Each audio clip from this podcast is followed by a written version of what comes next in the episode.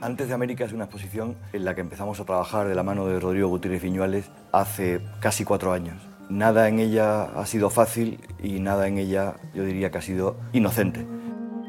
El arribo de distintas piezas desde tantos países, desde tantos lugares, desde tantas colecciones y su colocación, todo el proceso de montaje, la colocación de las obras en sala, nos han generado también nuevas lecturas inesperadas, el encuentro de las piezas eh, de unas con otras, eh, generaban unos diálogos que el espectador, los visitantes de la exposición, lo verán de una manera muy clara.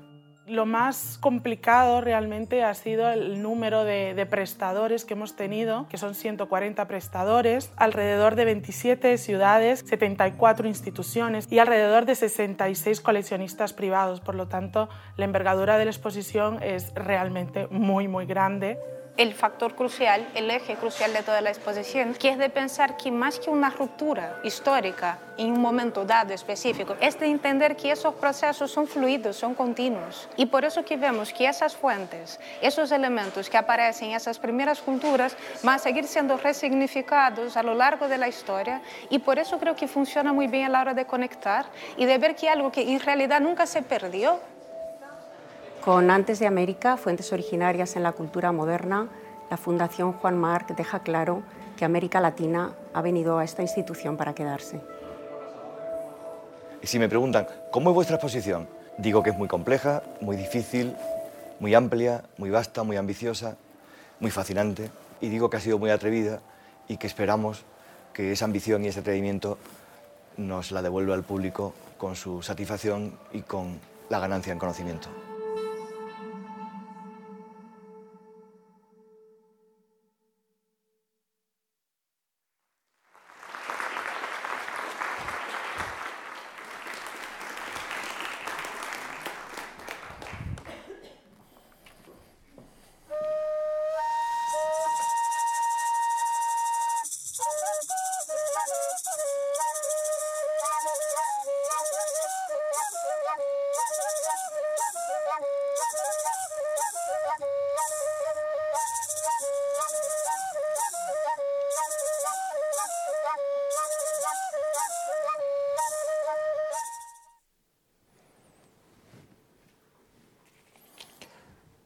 Buenas tardes. Tenía preparado unas palabras, pero hasta cierto punto la primera diapositiva que se ha proyectado en el principio de este acto me lo ha destripado, porque en realidad lo que quería decir, un poquito más historiado, es bienvenidos. Bienvenidos a la Fundación Juan Mar. Hoy inauguramos la exposición Antes de América, Fuentes Originarias de la Cultura Moderna. El título, Antes de América, sugiere que hay un continente que recibió el nombre que le pusieron unos nombradores que vinieron de fuera. Pero antes de que se lo pusieran, ese continente, en ese continente había florecido no una, sino varias culturas que contenían un auténtico universo simbólico. A partir de la Ilustración y del Romanticismo, muchos se interesaron por ese universo simbólico anterior al nombre de América y a la venida de sus nombradores. Como en parte era un universo parcialmente eclipsado por el universo de los nombradores posteriores, hubo que ocuparse de la tarea de la invención del pasado, de la invención de una tradición, como suelen decir los historiadores. No una invención en el sentido de fabular o imaginarse algo inexistente, como una quimera, sino en el sentido de la palabra latina inventio, descubrir algo bueno, tener la suerte de encontrar. Ha habido muchos casos de invención y muchos casos de falsa invención. Menciono el célebre libro Orientalismos, publicado en 1977 por Edward Said, que describe la forma estereotipada con que Europa falsamente se inventó el concepto de Oriente. En esta exposición de lo que se trata es de inventar, en el descubrir algo bueno, tener la suerte de encontrar lo que había en ese continente antes, pero sin incurrir en falsos americanismos. Y seguimos en esta exposición la invención del pasado en cuatro etapas. La primera, coincidente más o menos con el siglo XIX y un poquito del XX, protagonizado por el mundo científico y por los científicos que registraban los archivos que conservábamos de esa cultura anterior al nombre. La segunda etapa, que es la protagonizada por artesanos, tantos testimonios de muebles, tejidos textiles en general, esculturas que se aprovechaban de aquel arte matérico procedente de, aquella cultura previa que era susceptible de, de, réplica y que así lo fue durante y con enorme riqueza durante ese periodo. La tercera etapa es la de las vanguardias y posvanguardias en el corazón del siglo XX. Y por último, las nuevas formas artísticas, muchas veces experimentales, de, tendencias conceptuales de los últimos 50 años, del último medio siglo, 1970 hasta nuestros días. Esta exposición no quiere ser nombradora, tampoco quiere ser colonizadora, sino que esta exposición quiere ser hospitalaria, de casa de otras culturas y de otros universos simbólicos. La Fundación quiere ser una casa del arte, como diría Rubén Darío, sensible y sensitiva, que supera las fronteras del lenguaje y se difunde con rapidez. Quiere ser la casa de la música, que también desborda fácilmente las fronteras gracias a las ondas, y de la palabra, que sí tiene fronteras. Pero las nuevas tecnologías ayudan a eh, empezar a superar y desbordar esas limitaciones. Nuestro canal Match, nuestro canal, el canal de la, que la Fundación tiene en YouTube, son extremadamente seguidos en América, Latinoamérica, América del Norte, de manera que no es exagerado decir que si la Fundación durante mucho tiempo, nació en 1955, ha sido una fundación madrileña, después creo que es justo decir que ha sido una fundación española, hoy es una fundación en buena parte latinoamericana. Esto explica la especial afinidad y complicidad que en la programación de la fundación se encuentra con las cosas de allí, que son para nosotros también cosas de aquí, que se visualiza en exposiciones más de una decena que en los últimos años la fundación ha dedicado a temas latinoamericanos también a ciclos de música, este mismo mes de octubre, eh, América Popular y muchos temas que han inspirado nuestro programa de conferencias. La Fundación quiere ser una casa hospitalaria, no un lugar al que uno viene y se va, sino un lugar al que viene y durante un tiempo se queda. Sugiero para ello una visita al Café de la Match, que está en esta misma altura, atravesando el vestíbulo, que hemos vuelto a poner en marcha hace unas semanas, y también el patio de esculturas al aire libre, donde está nuestra biblioteca, y que desde el lunes pasado también recibe el servicio de, canal de la Match, del, perdón, de Café de la Match para el que lo desee. A todos los artistas que han colaborado en esta exposición, a todos los asistentes hoy a este acto, a todos los amigos que nos están viendo ahora mismo por canal Match o por YouTube. A todos yo les doy mi cordial bienvenida, que así empecé. Espero que sigan siendo nuestros huéspedes y que sientan intensamente nuestra hospitalidad. Nada más.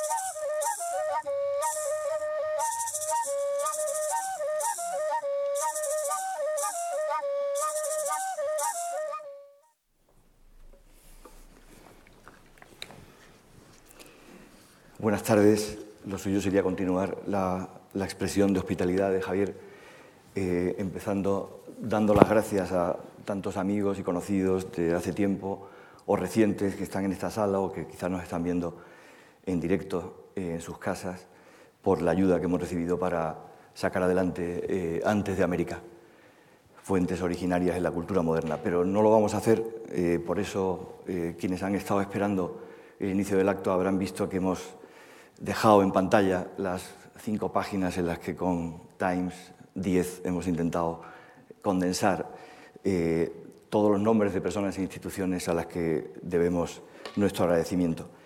Em, y dicho lo cual, querríamos eh, empezar, em, María y yo, eh, a preparar el terreno a la intervención de Rodrigo Gutiérrez Feñuales, nuestro comisario invitado, em, presentando algunas imágenes y comentando algunas de las obras que están en exposición porque muchas de ellas tienen un carácter eh, pues como de metáfora del conjunto de las obras.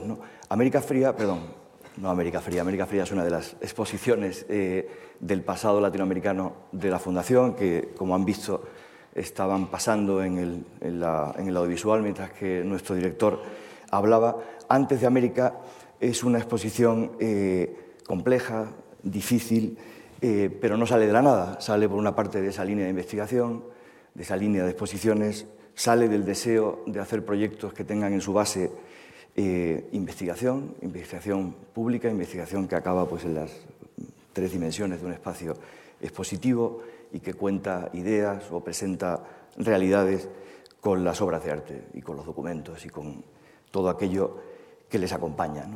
Eh, pero también tiene otros antecedentes y me quería referir especialmente a uno de ellos eh, que tiene que ver con la que quizás sea la corriente central del arte del siglo XX, que es la abstracción. Hace unos años, un artista argentino, pero que vivió muchos años, pero que vivió muchos años en Nueva York y que lleva casi tantos años en España, eh, organizó eh, sobre la base de algunos de sus libros eh, y sobre sus ideas, también como escritor y ensayista, una exposición que se llamó El paradigma amerindio, y en esa exposición, César Paternostro, que así se llama, está entre nosotros y está también incluido en la exposición, planteaba que es difícil explicar al menos muy buena parte de la abstracción eh, geométrica del siglo XX sin pensar en la tectónica eh, precolombina y en la retícula del textil.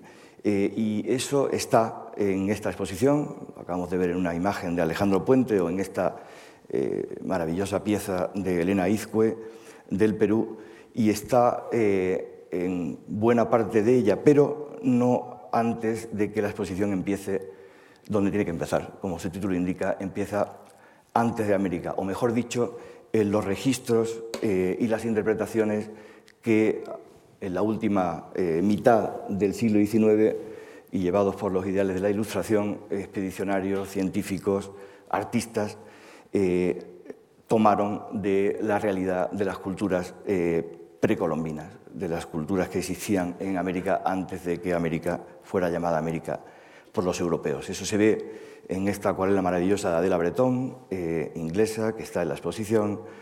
Eso se ve poco después en los registros fotográficos, ya partes de catálogos de exposiciones o de eh, colecciones de museos, como esta cabeza con foto de Horacio, en foto de Horacio Coppola, o esto se ve en esta eh, pieza cefalomorza de la cultura moche del Perú. Todo eso, en parte, algunas de esas piezas, 12 en concreto de estas piezas, están en la exposición.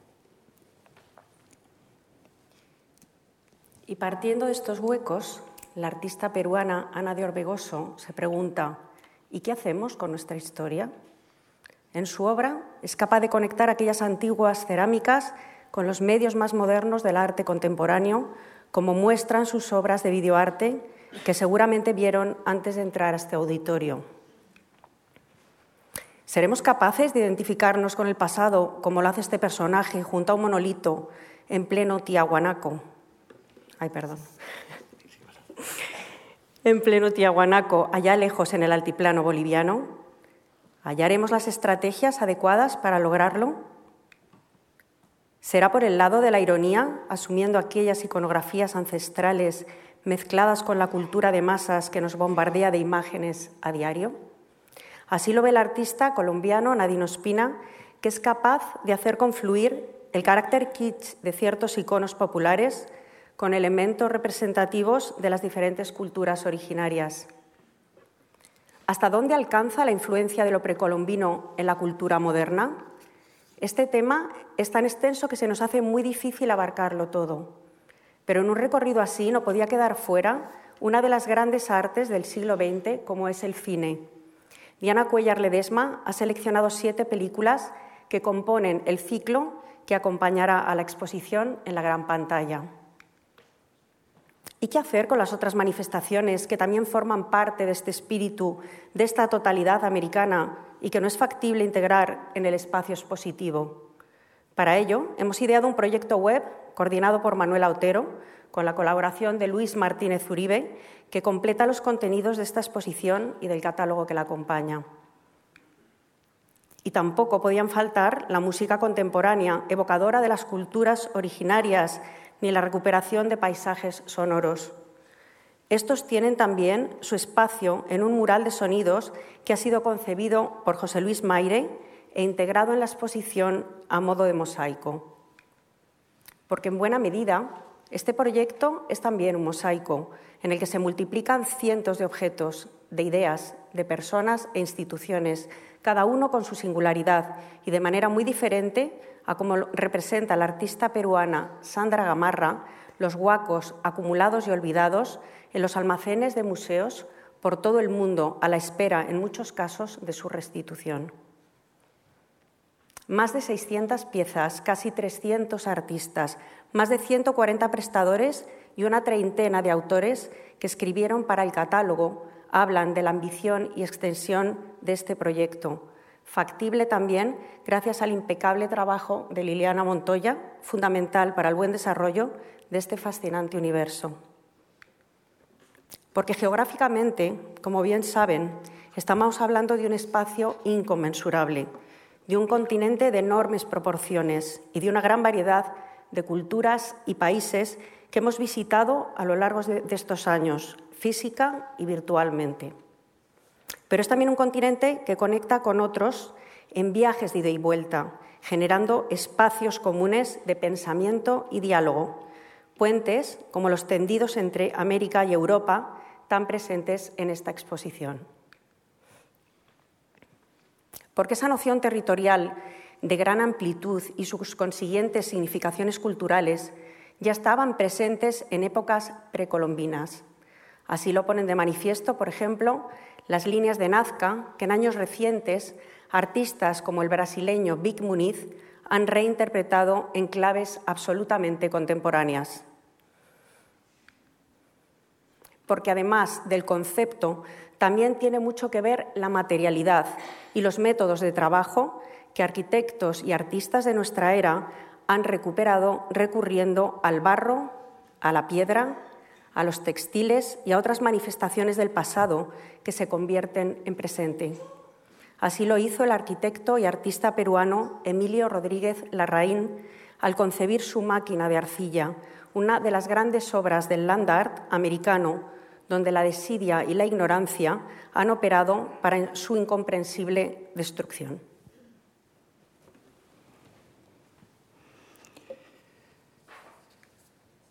¿Cómo se hace esto? ¿Cómo se consigue condensar en los 500 metros cuadrados apenas que tiene nuestro espacio expositivo o en las páginas de un catálogo algo tan ambicioso como intentar eh, presentar la huella o cómo aflora eh, cómo afloran las realidades, las fuentes eh, de lo originario desde Canadá, desde Alaska hasta Tierra de Fuego, en un mundo que entre tanto se ha globalizado. Cómo se condensan tantos espacios geográficos inmensos, tantas culturas, tantos tiempos, casi tres siglos, de obras, de documentos, de testimonios históricos. Pues para ello, como dice ese, ese libro de Flannery O'Connor, hay que encontrar a la persona. Y, como dice el título de ese libro, un hombre bueno es difícil de encontrar. Es difícil de encontrar, eh, pero lo encontramos. hace 10 años cuando empezamos las primeras conversaciones sobre este proyecto, porque nos dimos de bruces, por así decirlo, con una persona que reunía un conocimiento bastante global, que conseguía redondear el conocimiento de lo precolombino, eh, porque procede del sur de América, con el conocimiento de lo moderno, de las vanguardias históricas y de lo contemporáneo, eh, porque era una figura eh, que reunía pues, rasgos extraordinarios, no sé si tan extraordinarios como este arquitecto americano Robert Stasillat, disfrazado de inca, pero desde luego su conocimiento lo hacía claramente visible, ¿no? casi tan visible y tan raro como el jaguar negro de la etnia Cayapó de la Amazonia eh, brasileña. Eh, esa persona, que es con quien hemos trabajado durante estos tres, cuatro años, eh, que ha estado al frente del equipo curatorial de la muestra y de las personas que han trabajado desde los distintos departamentos de la Fundación en el proyecto, tenía todas esas características, tenía el saber necesario, tenía la capacidad de pensar visualmente eh, que tienen muchos, no todos, historiadores, eh, los historiadores del arte, y eh, digamos que cuando dimos con él, nos dimos cuenta de que con ella, con esa persona, con esa persona que era capaz de rememorar desde su infancia pues, las formas y las fuentes preamericanas y conectarlas con el siglo XIX y con el siglo XX, eh, algo que le venía de familia, de su padre Ramón Gutiérrez y su madre Graciela Viñuales, que montaron hace muchos años en Argentina el CEDODAL, el Centro de Documentación de la Arquitectura Latinoamericana. Cuando lo encontramos, pues no hubo duda de que podíamos atrevernos a montar este proyecto. Esa persona es Rodrigo Gutiérrez Viñuales, al que voy a invitar a que suba y a que usted y a ustedes voy a invitarles a que le acompañen con un aplauso.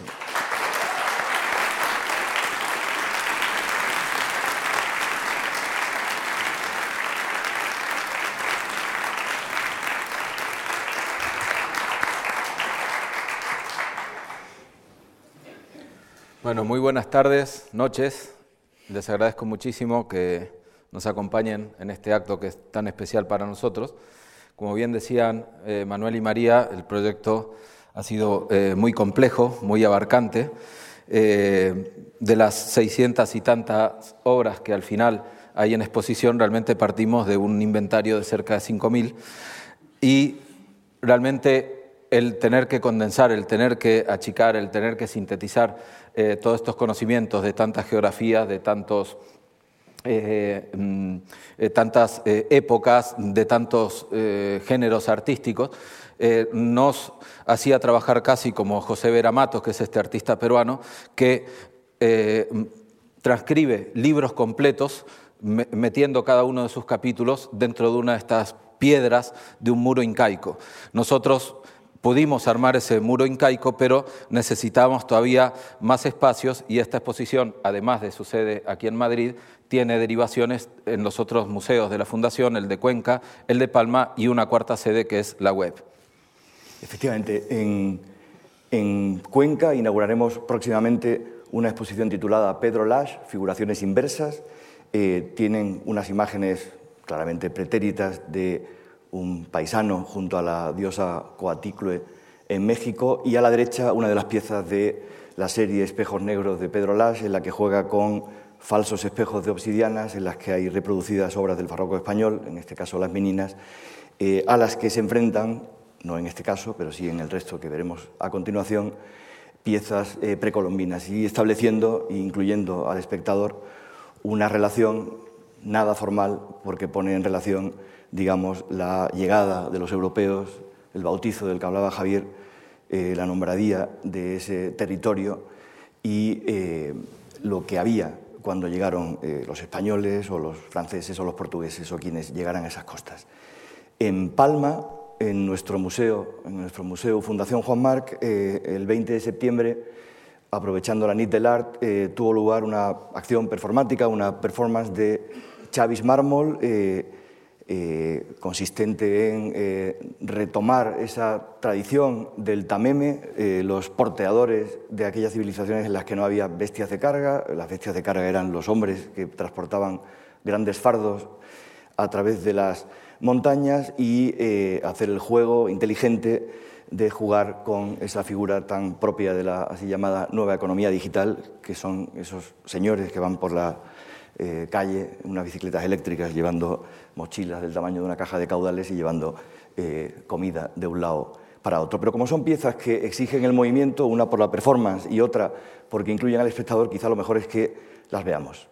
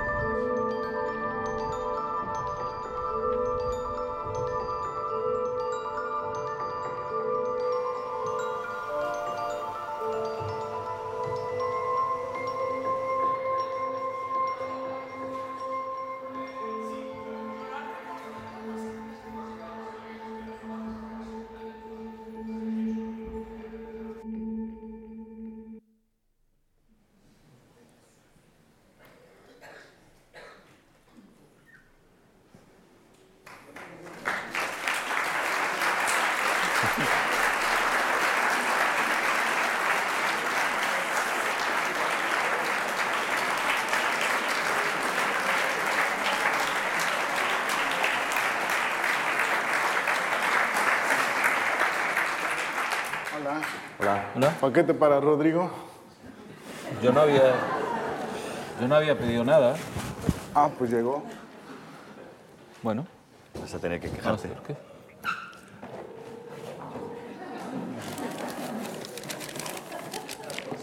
¿Rodrigo? Sí, soy yo. ¿Hay que firmar algo o no? No, no, así. Ah, muchas gracias. Muy amable. ¿Qué es esto?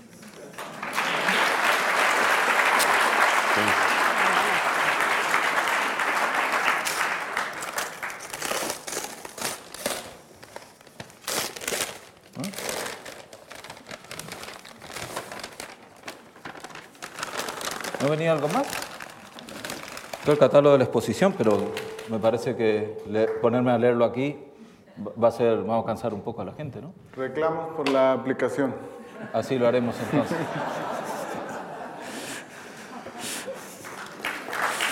Gracias. Gracias, Chavis. Eh, esto no era una pantomima, eh, es algo muy serio porque la acción de Xavi se llama Neotameme, como he dicho antes, rememora esa costumbre dura del pasado de transportar, de que son las personas los que transportan los fardos y pensábamos que en el fondo una exposición y un museo, que es una exposición, digamos, a largo plazo, no es más que una especie de neotameme, no es más que un transporte de piezas de un lugar a otro para darles un significado, para establecer entre ellas un espacio de comparaciones que ayude a hacer crecer el conocimiento y, usando como metáfora el título de Pedro Lash, también cualquier exposición es un ejercicio de figuraciones inversas en el sentido eh, antiguo de la palabra figuración, de imaginación, de, eh, imaginarse el pasado y presentarlo en el presente con una imaginación que siempre es la nuestra, que siempre es la contemporánea. Así que tenía todo el sentido que hiciéramos que Xavi, que eh, se presentase aquí con su cabeza olmeca. En, general, todo, todo el proyecto ha sido un viaje fascinante del que esperamos que eh, podamos hacer partícipes a todos.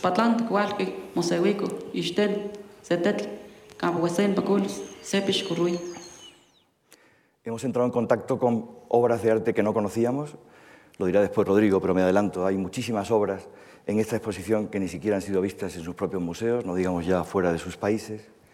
Hemos acabado por entender lenguajes desconocidos. Eh, y inopinadamente creo que la que nos dio, por lo menos a mí, la clave de la exposición fue una mujer que nos dio de comer eh, a las orillas del lago Titicaca eh, y a la que, digamos, ingenuamente, citando a nuestro director, diré que una fundación no se monta para ganar dinero, sino para gastarlo bien y, por tanto, cuando viajamos procuramos justificar todos nuestros gastos, pero claro, es poco difícil que te haga una factura con IVA eh, al borde del lago Titicaca, con lo cual se nos ocurrió que quizás si no llevaba IVA, por lo menos podía llevar voz, y le sugerimos a la señora que nos había dado de comer que por qué no nos grababa eh, el coste que habían tenido los peces. El chicharrón 13 soles, y el chairito 5 soles, y los refresquitos a un sol. ¿Todo 40? Sí, 40. Gracias.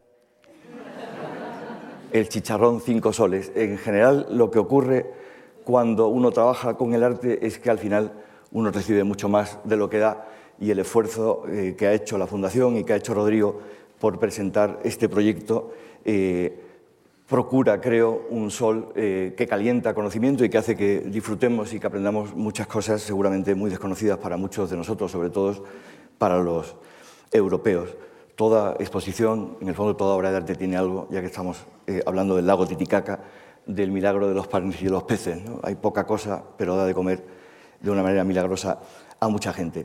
Eh, yo creo que es el momento de que dejemos solo a Rodrigo. Rodrigo, te toca. Muchas gracias.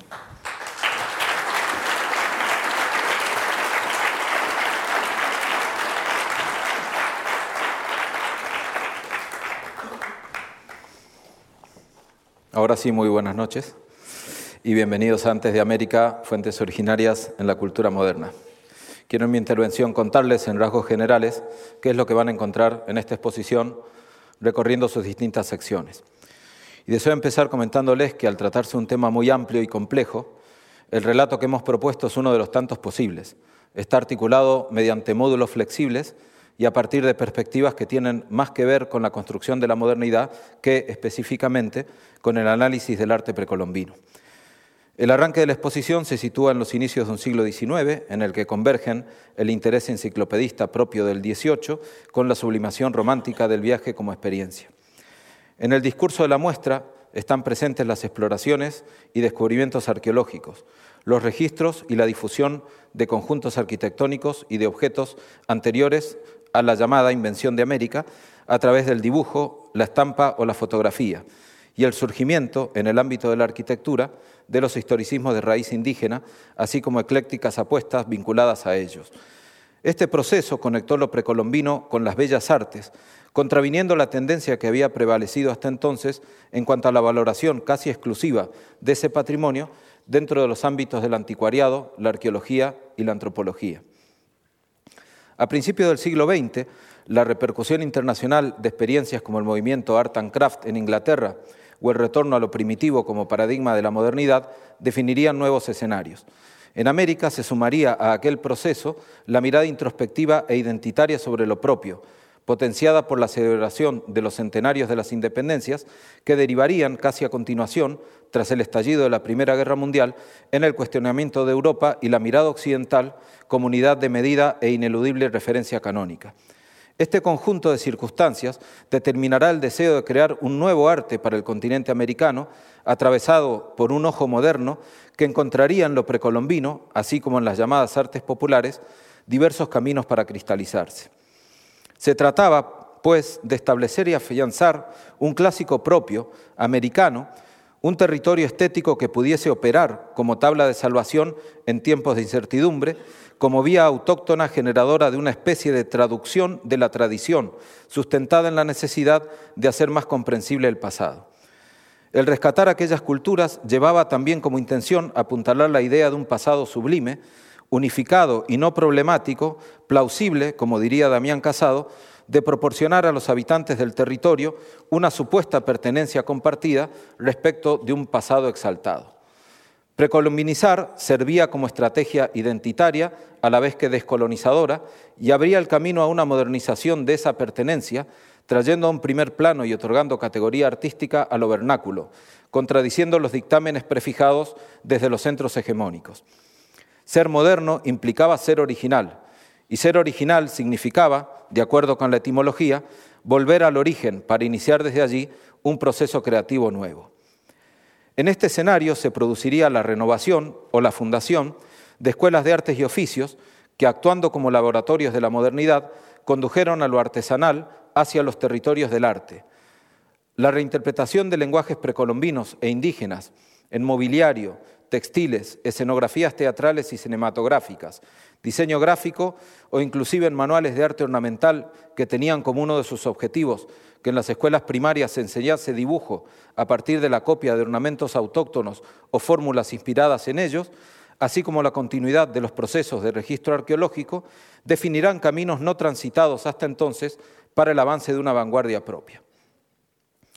Me parece importante recalcar el hecho de que la modernidad precolombinista a la que se ciñe el proyecto se construyó en buena medida, y eso se advierte claramente en el recorrido expositivo, a través de las llamadas artes aplicadas y no tanto de la pintura y la escultura. Proporcionalmente, las expresiones en estas dos últimas disciplinas son menos numerosas, si bien su desarrollo se acentuará a partir de la década de 1940. En los años centrales de la centuria se advierten procesos de simbiosis entre las formas geométricas precolombinas y los lenguajes de vanguardia. Será emblemática la labor pedagógica del uruguayo Joaquín Torres García y su teorización del universalismo constructivo. El artista, como si ensayase una revitalización de los tocapus del antiguo Perú, plasmaría sobre retículas constructivistas múltiples pictogramas y otro tipo de signos, bien rescatados de repertorios previos, pero bien producto también de su propia inventiva. En su praxis planeaba la intención de recuperar, de lo precolombino, aquello que César Paternosto, en línea con el pensamiento de Barney Newman, denominaría la intensidad simbólica, superadora de lo puramente formal. Según el uruguayo Juan Flo, que escribía en 1974, Torres García entendía los aportes de las culturas precolombinas no como un repertorio de formas a saquear, sino como una actitud a redescubrir. En el meridiano del siglo XX jugarán también un papel decisivo otros géneros artísticos, como la escultura o la fotografía. Así, algunos autores hallarán en la talla directa en piedra la posibilidad de recuperar la esencia de la materia y de la ejecución. Mientras, el uso de la fotografía para el registro arqueológico fue abriendo paso a una mirada artística y moderna sobre ese patrimonio. Por otra parte, se va a producir una revificación de aquella idea romántica del viaje que a su vez conducirá a la plasmación, a través del dibujo, la fotografía y otros medios, de nuevos imaginarios. Se van soltando ciertas amarras, como las de ceñirse rigurosamente a los modelos estéticos originales y a esa suerte de obligada fijación con respecto a la identidad como fin último. Una mayor libertad creativa, sin ataduras, tenderá puentes hacia la invención de nuevos lenguajes y conceptualizaciones, transgrediendo cierto carácter monolítico atribuido hasta entonces a lo precolombino. El viaje a la semilla, un término de Alejo Carpentier, se veía potenciado por el férreo interés por indagar en los orígenes, pero para empezar de nuevo. La alternancia de figuración y abstracción, de geometría y color, de signo y su gestión, marcará muchas de las obras del último medio siglo inherentes al paradigma amerindio. Invadirá otros medios acordes a los movimientos artísticos y culturales surgidos a partir de los años 50 y 60, muchos de ellos integrados en la llamada cultura pop, portadas de discos, carteles, diseño gráfico, cómics, etc.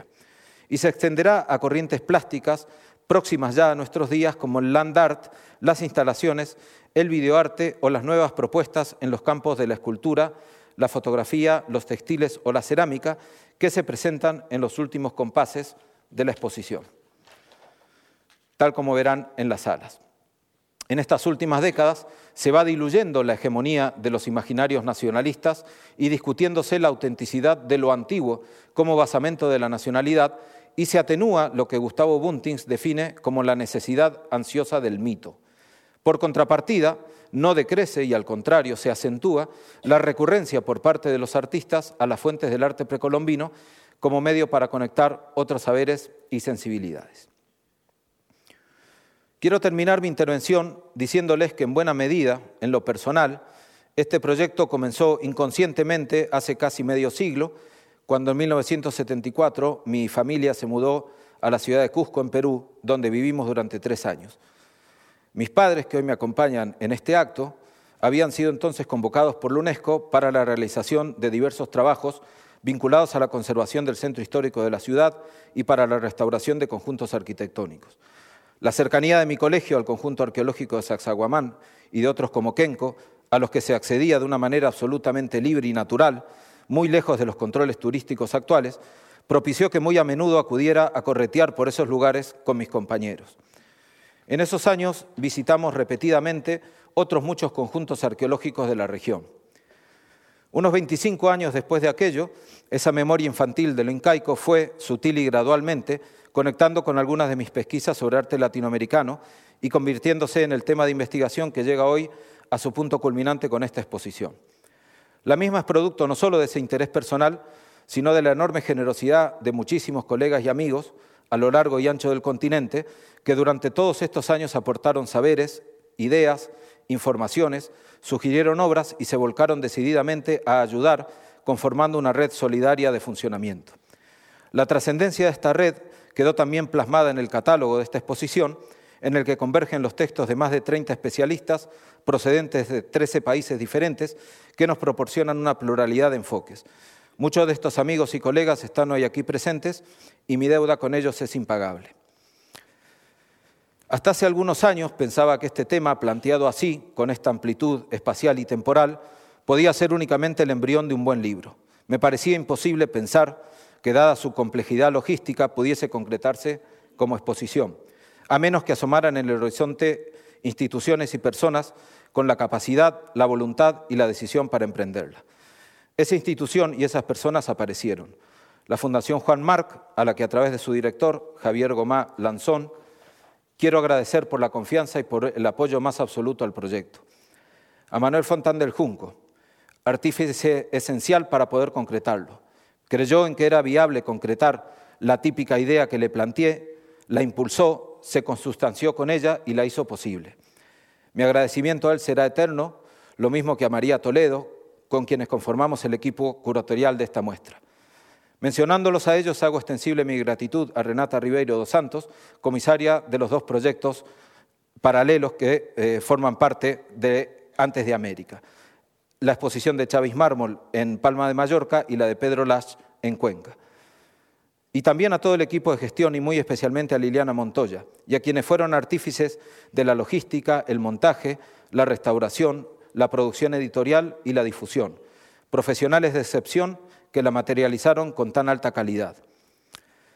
La Fundación Juan Marc, a 50 años de iniciar su andadura como espacio de exposiciones y con su valiente apuesta por exhibir las artes y la cultura del continente americano, da hoy una prueba más de su carácter pionero en cuanto a mostrar otras caras de una modernidad internacional abierta, abarcante e inclusiva. Muchas gracias.